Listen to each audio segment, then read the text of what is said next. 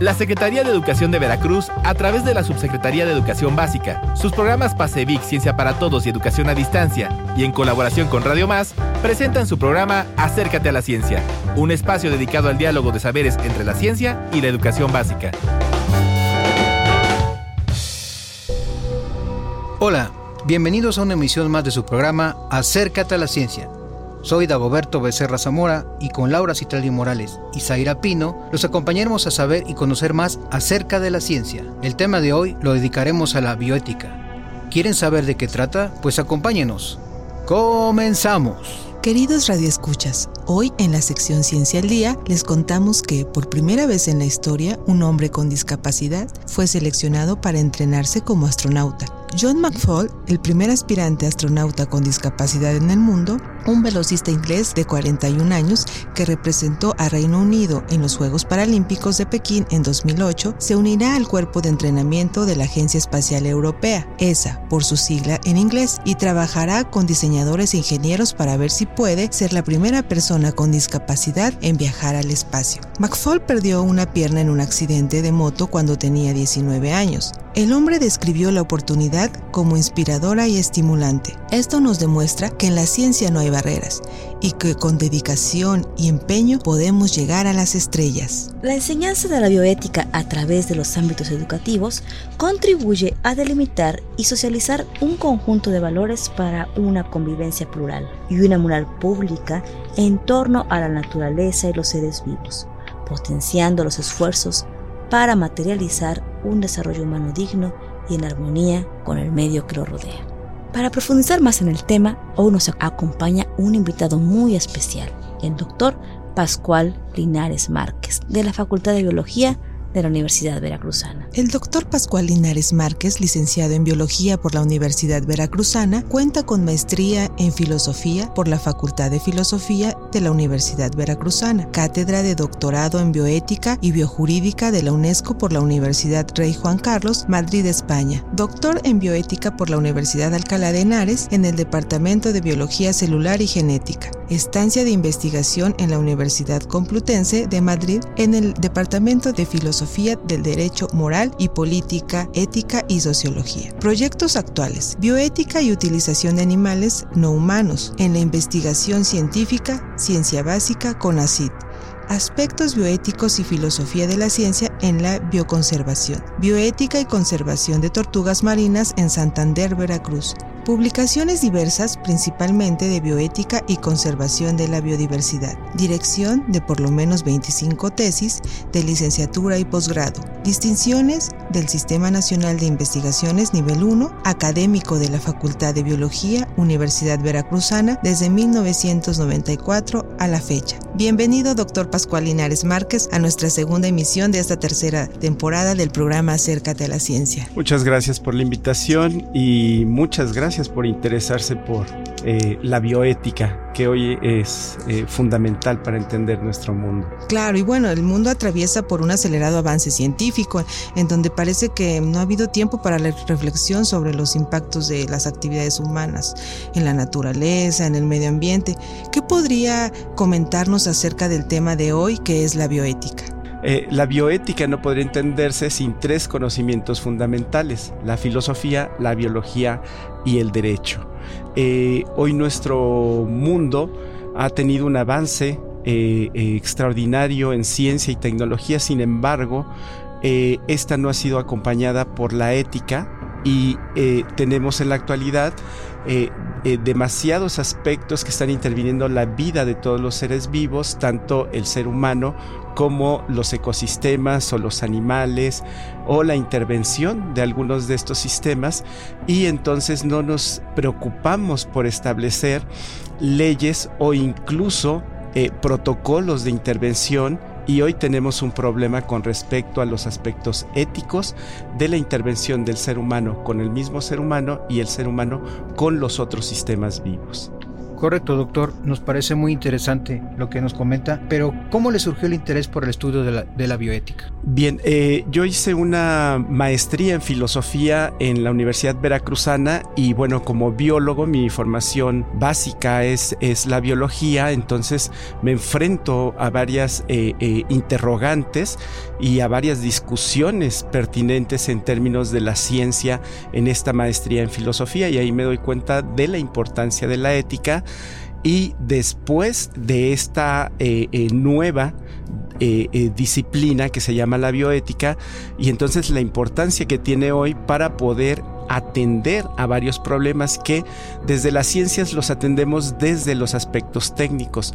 Sin embargo, nos quedamos solo en una parte de los fenómenos o de los problemas. Y por eso también es que hoy nos preguntamos por qué si hemos avanzado tanto en, en la ciencia, seguimos teniendo problemas muy básicos como cuestiones de alimentación en el mundo, ¿no? Cuando la ciencia ya puede generar gran cantidad de alimentos. Bueno, uno de los, de los aspectos es la inequidad que existe en este mundo. Entonces, no es que la ciencia no pueda tener respuestas, sino cómo se aplican estas respuestas. Ahí tenemos problemas éticos, ¿no? Y cada vez nos enfrentamos con un mayor gama, con una mayor diversidad de problemas en este sentido, ¿no? Que hoy eh, eh, queremos atender, pero algunos ya un poco tarde, ¿no? Y eso lo dificulta más. ¿Qué problemas este, podría decir que ya están un poco tarde de atender? Bueno, por ejemplo, hemos tenido una tradición de, de intervenir a los, a los eh, animales eh, considerándolos objetos o cosas inanimadas. Y hoy sabemos que los animales tienen a, eh, eh una gama de sentimientos eh, diversos, incluso a la par del ser humano, ¿no? Tienen umbrales de dolor, tienen reacciones afectivas y eso lo habíamos descartado y los utilizábamos para atender eh, este, enfermedades diversas, pero tratando a los animales como objetos que no sentían, no, sintientes. Esa es una, todo lo que los problemas que tenemos hoy en pérdida de biodiversidad, también nosotros hemos tenido una visión eh, economista en tanto nuestra relación con la naturaleza, con la diversidad biológica y los consideramos siempre recursos naturales, ¿no? Ya desde el, término recursos estamos implicando que sirven y se utilizan y tienen un precio. Entonces esa relación nos ha llevado a la situación que hoy tenemos y atender la pérdida de biodiversidad en el planeta eh, este, es casi imposible y hoy nos enfrentamos a otro problema generado desde ahí, que es el cambio climático. Entonces, eh, estamos eh, este, muy preocupados por atender el hecho de que se eleve la temperatura o todos los cambios que hoy estamos resintiendo como seres humanos, pero también otras especies lo están haciendo, ¿no? Entonces, estamos muy preocupados porque la temperatura no se eleve. En México tenemos una ley de cambio climático donde nos dice que debemos quedarnos en, 1.5 grados, que ya es eh, excesivo, y no llegar a los 2 grados de temperatura eh, elevada. Entonces, eh, estamos, estamos muy preocupados por esta situación y eso es porque hemos tenido una relación inadecuada con la naturaleza y con la biodiversidad. Claro, hemos visto siempre, como usted bien lo menciona, como recursos y que están a nuestra disposición, ¿no? Esa, esta visión eh, antropocentrista de que todo está a nuestra disposición, ¿no? todo está para nosotros, los, los, humanos, ¿no? Y yo creo que esto es, este tema es relevante, muy relevante para, para los docentes, ¿no? Para los chicos que, que deben tomar una postura ante, ante su relación con la biodiversidad, con el entorno. Entonces, doctor, mire, eh, los niños también en este programa hacen preguntas, ¿sí? Entonces, hoy un chico eh, o, o, una chica, porque atendemos que buscamos que sea un chico y una chica las que pregunten, este, nos van a, le van a hacer una pregunta sobre el tema. Claro que sí, con gusto. Hola, mi nombre es Fátima, tengo 14 años y mi pregunta es, ¿qué es la bioética? Bueno, como comentaba, la bioética es una de estas disciplinas del siglo XXI que podemos eh, considerarla una interdisciplina y nace, el, término bioética se, se, señala de manera inicial en 1927 por un investigador que se llama Fritz Jarr. Sin embargo, el impacto en 1927, bueno, no es el mismo que hoy tiene. Eh, eh, el término ahí tenía un matiz solo en el cuidado de los animales y tratarlos de una mejor forma. En 1971, un oncólogo, Resselen Van Potter, eh, establece la bioética como un puente entre dos culturas, entre la ciencia y las humanísticas.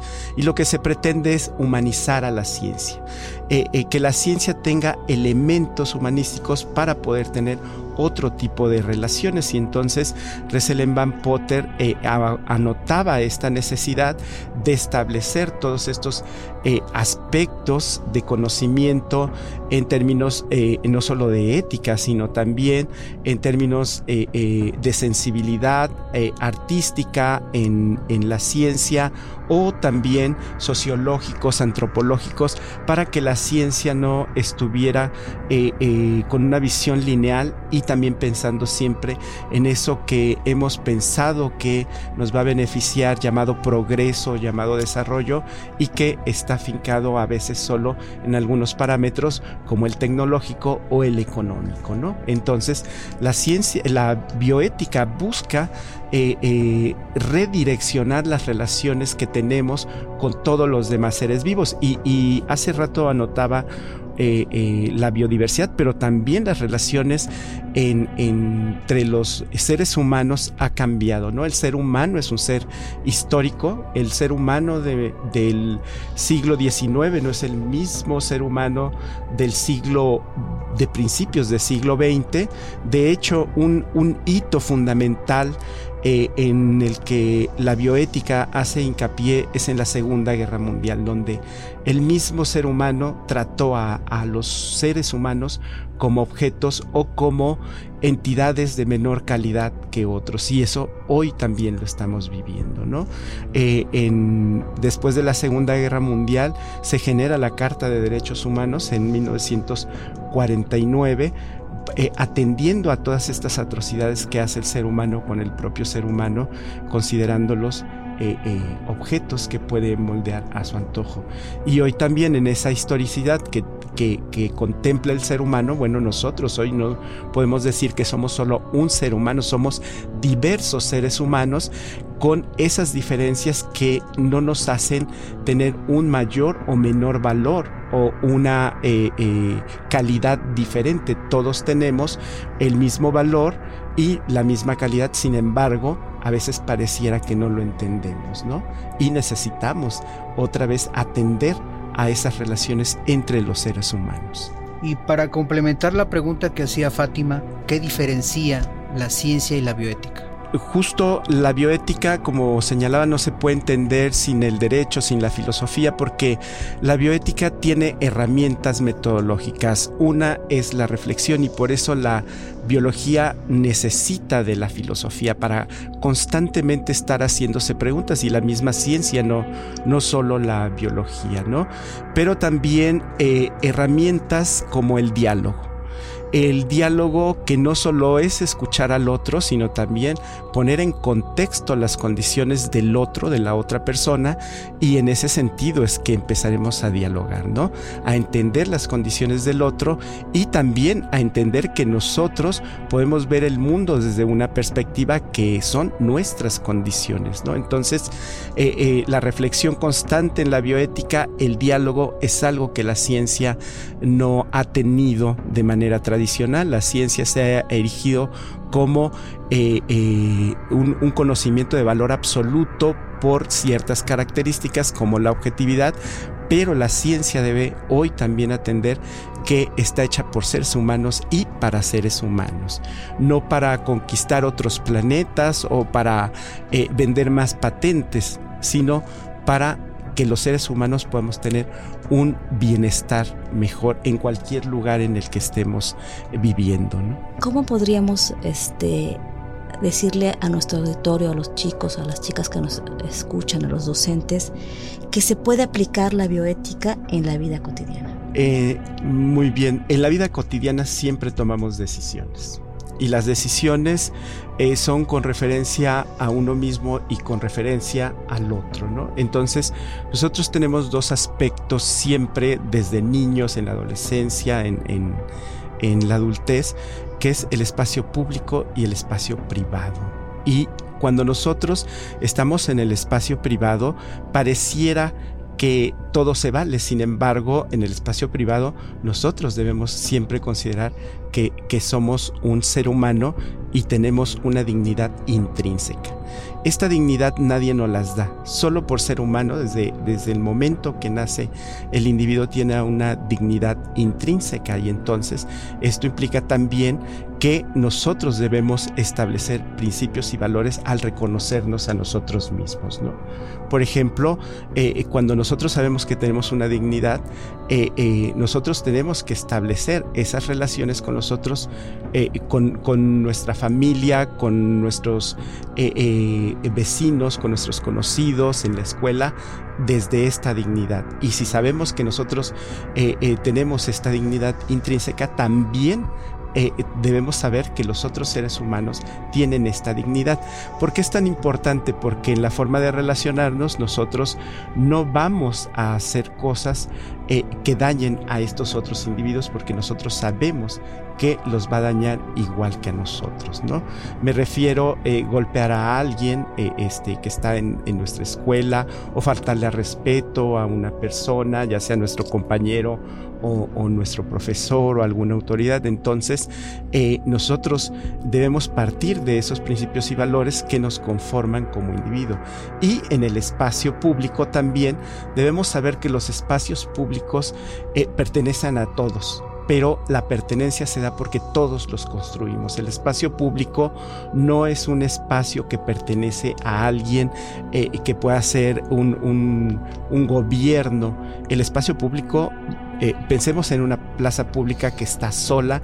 Eh, eh, con la pandemia las vimos, vimos los espacios públicos que no eran espacios públicos, eran entidades desoladas, ¿no? Porque no había seres humanos ahí. Entonces, una plaza pública, un salón de clases, lo hacemos las personas con nuestras actitudes diarias y entonces, por eso de pronto nosotros podemos atender a que hay espacios donde nos sentimos de manera más confortables, más valorados, más queridos y nosotros en el espacio público, tenemos que eh, conducirnos en la consideración de que es para todos, ¿no? Eso es bien difícil porque eh, eh, regularmente a nivel humano y en este siglo XXI pareciera que, que, se privilegia la individualidad o el individualismo. Entonces pensar en lo público, en el conjunto, en sociedad, nos es difícil, pero es una forma de atender todo lo que hoy está ocurriendo, ¿no?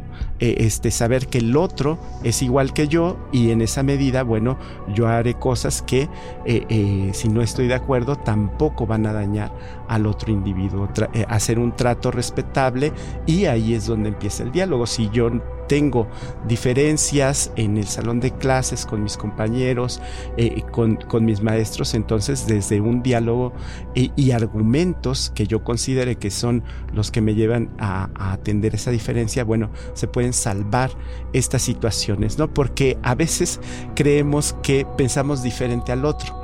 Eh, posiblemente lo que tenemos es una perspectiva que pareciera diferente, pero ya en el diálogo nos damos cuenta que estamos pensando igual con diferentes elementos, ¿no? Entonces, por eso el diálogo es importante. Y repito, el diálogo no solo de, escuchar al otro, sino atender las condiciones de esas eh, eh, perspectivas del otro, ¿no? Que claro, esto lleva tiempo, no es solo de atender un momento y entonces nosotros debemos saber que para entender a los demás, tenemos que dedicar tiempo, ¿no? Y también pareciera en este siglo XXI que lo que menos queremos dedicar a los seres humanos es tiempo, ¿no? Pero es una forma de quizá empezar otra vez a tener estas relaciones más fructíferas. Muy bien, doctor. ¿Y cómo diría que podemos aprender la bioética? Eh, bien, eh, comentaba que la reflexión es uno de los elementos fundamentales de la bioética. Eh, desde siempre las preguntas son fundamentales. Cuando nosotros hoy en día pareciera que tenemos mm, una gran cantidad de conocimiento porque las redes sociales nos inundan de, noticias o de opiniones de otras personas. Eh, no es así. Y entonces cuando nosotros reflexionamos tenemos que buscar argumentos sólidos para poder entender. Entonces, en la bioética eh, nosotros tenemos que atender a esos argumentos desde la filosofía o desde cualquier rama de la ciencia y de las humanísticas. Poder integrar estos eh, elementos. Por ejemplo, yo hablaba del derecho, ¿no? Hay quien eh, piensa que la ética solo eh, tiene una correspondencia con las leyes, normas y reglamentos que hay en este mundo, pero nosotros también nos guiamos, decía yo que el ser humano es histórico, nos guiamos por usos y costumbres que a veces no están escritos en, en algún sitio y que esos usos y costumbres nos han permitido tener buenas relaciones, ¿no? Saludar a las personas con las que nosotros nos encontramos en, en, la calle, ayudar a alguien que está en problemas, este, escuchar. Entonces, eh, eso no está escrito en ningún lugar, sin embargo, tendríamos que ser proclives en la medida que entendemos a los demás seres humanos y, y, la problemática con los demás sistemas vivos, bueno, tener esa reflexión desde elementos y argumentos de las disciplinas que han generado ya bastante conocimiento.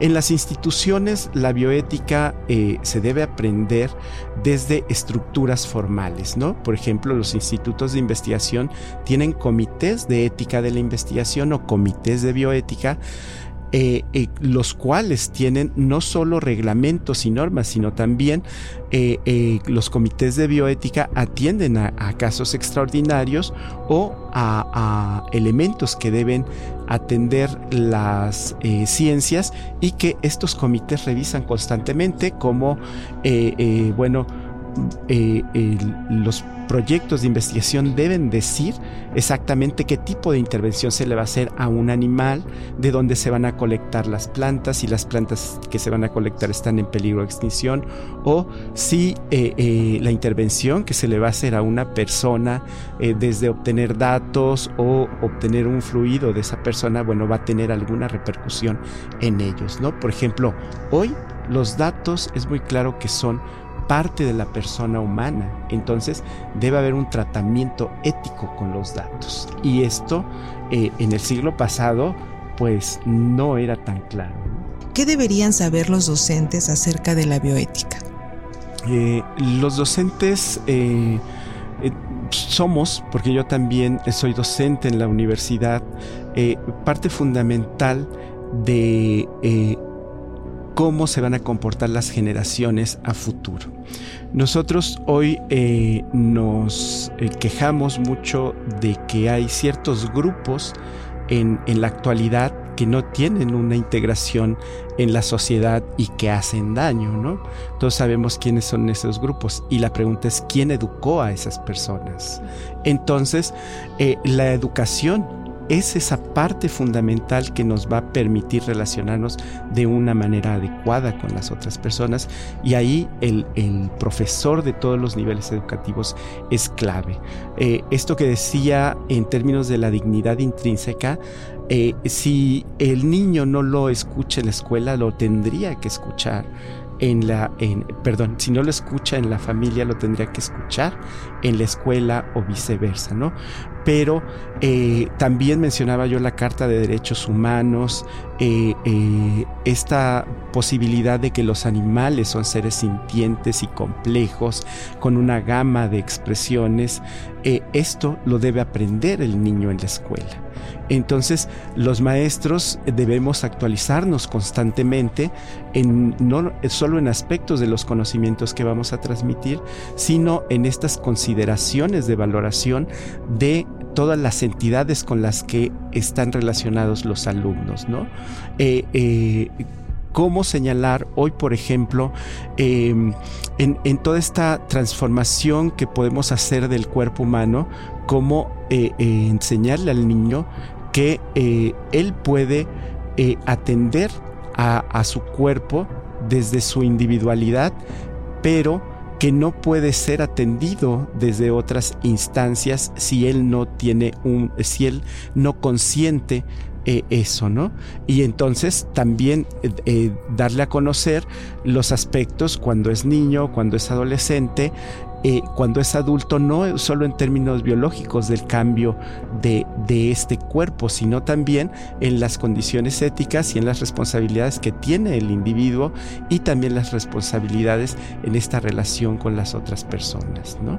O sea, un niño no puede golpear a otro niño, no debe hacerlo porque ese cuerpo este, no tiene por qué hacerle daño, porque pertenece a otro ente. Eso pareciera muy sencillo de, de, atender y de saber, pero no es así, lo sabemos, ¿no? Por eso tenemos tantos problemas de relaciones interpersonales. Claro, y eso lo vemos, por ejemplo, desde preescolar, que, que si hay un proyecto en el que se lleva a cabo el cuidado de una planta, ¿no? Todos los días la regamos, desde ahí se está trabajando la bioética, el cuidado claro. por otro ser vivo, sí. ¿no? Entonces, y así conforme va subiendo la educación básica, los proyectos van siendo, pues, tal vez no, ya no, en primaria no es una planta, pero es, eh, por ejemplo, mi hijo está en sexto grado y la maestra les encargó un huevo y que ese huevo eh, lo, lo, debían cuidar y todos los días, este, ponerlo en un espacio adecuado y que no se le rompiera, ¿no? Y es parte de reflexionar acerca del propio cuidado y de los demás. Claro que sí. Esto que comentábamos del espacio público y privado, ¿no? De pronto eh, eh, tenemos alumnos en la preparatoria o en la universidad que no tienen claro qué es un principio, un valor y una virtud. Entonces, esto se debe enseñar en la escuela, ¿no? Eh, ¿Por qué son tan importantes los valores y cuáles valores estamos considerando en cada una de las acciones que nosotros tenemos en estos ámbitos privados y públicos? Y por qué son importantes los principios en estas instituciones públicas, ¿no? Donde eh, vamos a establecer reglas de comportamiento y que si en algún momento estos principios pueden cambiar, pues tienen que ser parte del consenso de los que están en, este, en esta institución, ¿no? Claro. Bien, doctor, finalmente, como los niños y las niñas son parte fundamental de la enseñanza-aprendizaje, tenemos otra pregunta de un invitado.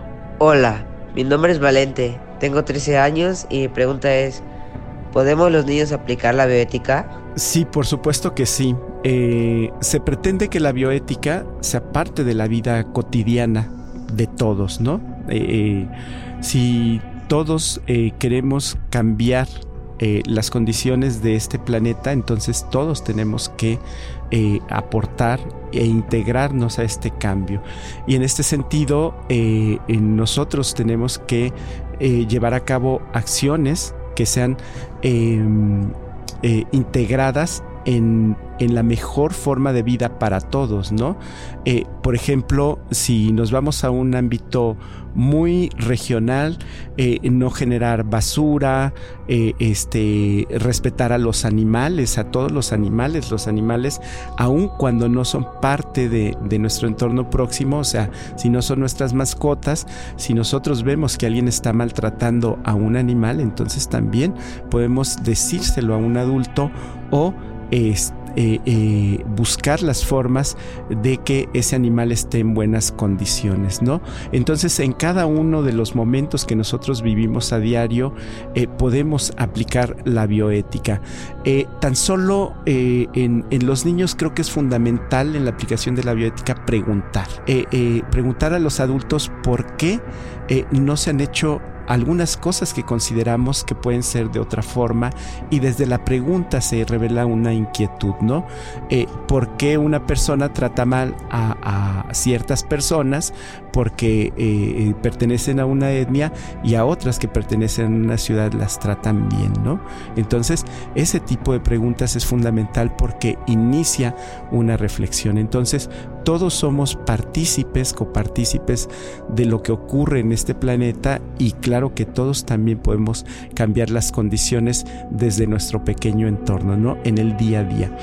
En esta idea de que el ser humano es histórico, eh, pareciera para algunos que ya no hay posibilidades de cambiar y lo que debemos entender es que nosotros somos el factor de cambio. Se ha repetido mucho, pero eh, los cambios son muy lentos. Eh, eh, quizá los niños o los adolescentes o los jóvenes no lo ven porque tienen un corto tiempo de vida, apenas han vivido 20, 17 años, pero nosotros los adultos sabemos que los cambios son lentos, entonces tenemos que procurar eh, con acciones, quizá nosotros no veamos ese cambio, pero si lo hacemos, otras generaciones verán el cambio y esta es la forma que nosotros tenemos de contribuir a mejorar el mundo, ¿no? Quizá no lo veamos, pero nosotros podemos detener eh, eh, eh, problemas como la pérdida de biodiversidad o la contaminación de los ríos o de los mares, pero es con acciones y esperando que otros sean los depositarios de estas acciones. Pues muchas gracias doctor por la entrevista. A ustedes por la invitación. Y en nuestra sección Acércate a los libros, le pediremos a nuestro invitado de hoy qué libro nos recomienda leer sobre el tema. Hay uno que se llama La bioética, un nuevo paradigma de eh, José Luis Gutiérrez Arnaiz. Este, este libro plantea eh, todas las posibilidades de por qué hoy es tan importante la bioética frente a la ciencia. La necesidad de una formación en bioética en el periodo de formación que incluya un conocimiento holístico en cuanto a la investigación biomédica debería promoverse con el fin de trabajar por el cumplimiento y respeto de los derechos humanos. La bioética surge en la sociedad actual como una necesidad sus objetivos de descubrir, analizar y orientar la toma de decisiones en situaciones en las que los avances biotecnológicos, las desigualdades y los intereses económicos puedan estar sobrepasando los límites aceptables por la ética, la hacen impredecible a la hora de programar la búsqueda de nuevos medicamentos. Es necesario que se pongan sobre la mesa temas que faciliten conocimientos en bioética que permitan por una parte reconocer y analizar decisiones y acciones con un componente de tipo ético, como son los conflictos de intereses que subyacen en los procesos que conducen al desarrollo y promoción de nuevos fármacos, y por otra parte, debatir sobre los nuevos problemas que el desarrollo actual de la ciencia y la tecnología puedan plantear. Es por ello que desde los primeros años de los niños, las niñas y los adolescentes se favorezca la responsabilidad ciudadana, la honestidad en el comportamiento, principios de la nueva escuela mexicana que promueve la transformación social y asumen una responsabilidad de una nación soberana con un contexto de diversidad, donde llevan a cabo acciones de transformación en su organización, producción y condiciones de bienestar. Por hoy es todo. No olviden seguirnos en nuestras páginas de Facebook Ciencia para Todos CEP y Programa Pasevic, donde compartimos material importante sobre el tema de hoy y las ciencias. También pueden escribirnos a nuestro correo electrónico cienciaparatodos.mc.gov.mx. Y recuerden, la ciencia forma parte del avance de la humanidad. Hasta la próxima. La Secretaría de Educación de Veracruz, a través de la Subsecretaría de Educación Básica, sus programas PASEVIC Ciencia para Todos y Educación a Distancia, y en colaboración con Radio Más, presentaron su programa Acércate a la Ciencia, un espacio dedicado al diálogo de saberes entre la ciencia y la educación básica.